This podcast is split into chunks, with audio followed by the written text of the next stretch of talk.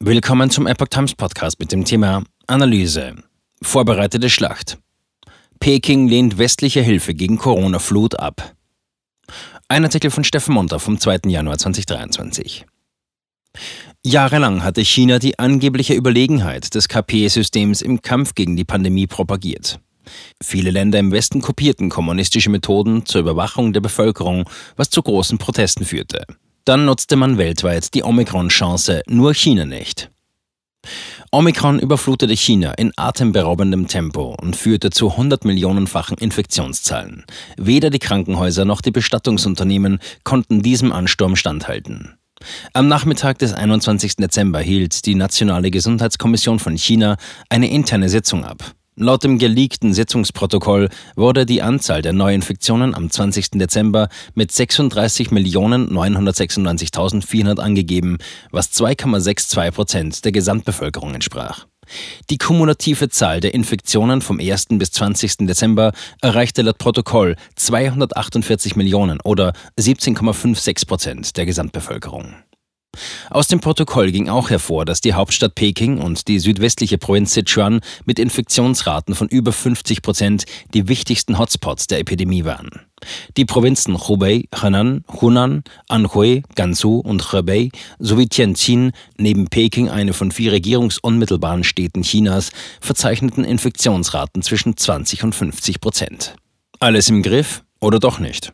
Die Partei nennt das, was jetzt in China vor sich geht, eine vorbereitete Schlacht oder Führer Xi fordert mehr patriotische Gesundheitskampagnen. Die einfachen Menschen in China sehen das anders. Ob du lebst oder stirbst, es interessiert niemanden, sagte kürzlich ein Bewohner aus Wuhan gegenüber NTD, einem US-Schwestermedium der Epoch Times. Ein chinesischer Historiker in Australien, Li Yuanhua, erklärte es so, bei der Kommunistischen Partei Chinas dreht sich alles um Politik. Sie kümmere sich nie um die Existenzgrundlage der Menschen und wolle jetzt durch Masseninfektionen schnell eine Herdenimmunität erreichen. Nur der Wirtschaft wegen, wie Lee erklärte. US-Außensprecher Ned Price versicherte während einer Pressekonferenz am 20. Dezember, dass die Vereinigten Staaten bereit seien, Ländern auf der ganzen Welt, einschließlich China, durch Impfstoffe und andere relevante Unterstützung zu helfen. Einen Tag später kam die Antwort von Mao Ning, Sprecherin des chinesischen Außenministeriums, berichtete die US Epoch Times. Mao erklärte, dass China derzeitige Bemühungen zur Auffrischung von Impfstoffen ordnungsgemäß vorankämen und Medikamente und Testreagenzien im Allgemeinen für die Nachfrage ausreichten. Rund eine Woche zuvor, am 14. Dezember, hatte bereits John Kirby, Sprecher des Nationalen Sicherheitsrates des Weißen Hauses, auf einer Pressekonferenz die Bereitschaft der USA erklärt, China durch diese Corona-Welle hindurchzuhelfen. Wang Wenbin, ebenfalls Sprecher des chinesischen Außenministeriums, antwortete, dass das System der ganzen Nation der Kommunistischen Partei Chinas ein überlegenes Regierungsmodell sei und in der Lage sein werde, den Höhepunkt der Pandemie reibungslos zu überstehen. Auch das Hilfsangebot aus Deutschland lehnte Peking ab. Warum will das kommunistische Regime trotz der dramatischen Situation des Volkes die ausländischen Unterstützungen nicht akzeptieren? Sozialistische Märchenwelt. In den vergangenen zwei Jahren kritisierten Chinas Staatsmedien unablässig die sogenannte Inkompetenz der USA im Kampf gegen Covid-19.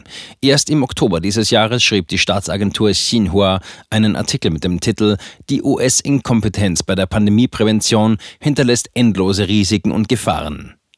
Der in den USA ansässige Politkommentator Li Lin-Yi erklärte am 20. Dezember gegenüber der Epoch Times, das Regime wisse, dass die westlichen Impfstoffe wirksamer seien als die chinesischen. Man wolle aber immer zeigen, dass das chinesische System dem westlichen überlegen sei. Sobald sie also westliche Impfstoffe und westliche Ideale zur Bekämpfung der Pandemie akzeptieren, wird klar, dass das chinesische System anderen unterlegen ist. Dies ist ein Angriff auf die Legitimität des chinesischen Regimes, erklärte Li. China werde seinen Menschen also lieber minderwertig hochwertige Impfstoffe geben, auch wenn dies bedeutet, dass es mehr Todesfälle geben werde. Man wolle verhindern, dass das chinesische Volk die Legitimität der totalen Herrschaft der KPC in Frage stelle. KPC-System versagt erneut. Die Welt hat in den vergangenen drei Jahren ausgiebig Erfahrungen mit dem Coronavirus SARS-CoV-2 gesammelt und verschiedene Taktiken von Prävention und Bekämpfung angewandt, einschließlich Impfungen, Quarantäneregeln und Maskenpflichten. Man hatte sogar die umstrittenen chinesischen Lockdown-Strategien ausprobiert und damit die Wirtschaft in eine gefährliche Schieflage gebracht. Die Gesellschaft, vor allem die jüngeren Altersgruppen, erlitten einen in seinem Umfang noch kaum abschätzbaren Schaden. Als dann die relativ milde Omikron-Variante auftauchte, ergriff man die Chance zum Ausstieg. China nutzte die Corona-Maßnahmen auch zur Verstärkung von Kontrolle und Unterdrückung der Bevölkerung. Lange Zeit sah es nicht danach aus, dass China einen Ausstieg aus den Maßnahmen vornehmen wolle. Erst als die wirtschaftliche Situation so bedrohlich wurde, den Lokalregierungen der Bankrott drohte und die Infektionszahlen dennoch durch die Decke gingen, zog man kurzerhand die Reißleine. Die Partei habe bei der Abregierung des Landes eine Welle des Leidens erzeugt und nun bei der Öffnung eine weitere, erklärte Chang He, ein China-Experte in den USA gegenüber der Epoch Times am 22. Dezember. Beide Ansätze basierten nicht auf Wissenschaft, sondern auf politischer Notwendigkeit. Wieder einmal sei das chinesische Volk von der unvorhersehbaren Politik der KP Chinas überrascht worden, meinte der Experte.